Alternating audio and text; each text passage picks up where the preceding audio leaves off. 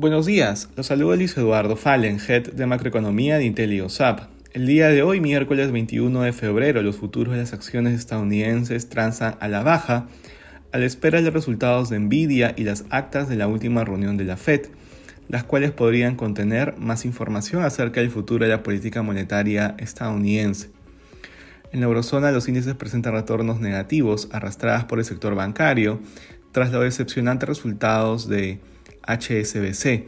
Su utilidad se ubicó por debajo del esperado, ya que el aumento de los ingresos por la subida de las tasas de interés se vio contrarrestado por un fuerte cargo de 3 mil millones de dólares por su participación en un banco chino, lo que hizo caer en un 80% su utilidad en el cuarto trimestre. En Asia los mercados cerraron con resultados mixtos. Las acciones chinas subieron a medida que las autoridades toman medidas para reactivar la confianza de los inversionistas. Por otro lado, en Japón las exportaciones de enero registraron un 11.9%, mejorando respecto a la medición anterior. En Latinoamérica, en México se conocerán las ventas minoristas de diciembre, esperando un aumento de 2.7% mensual por encima del 2.4% de noviembre. Respecto a commodities, el precio del oro avanza en medio del retroceso de los rendimientos del bono del Tesoro y a la espera de las minutas de la Fed.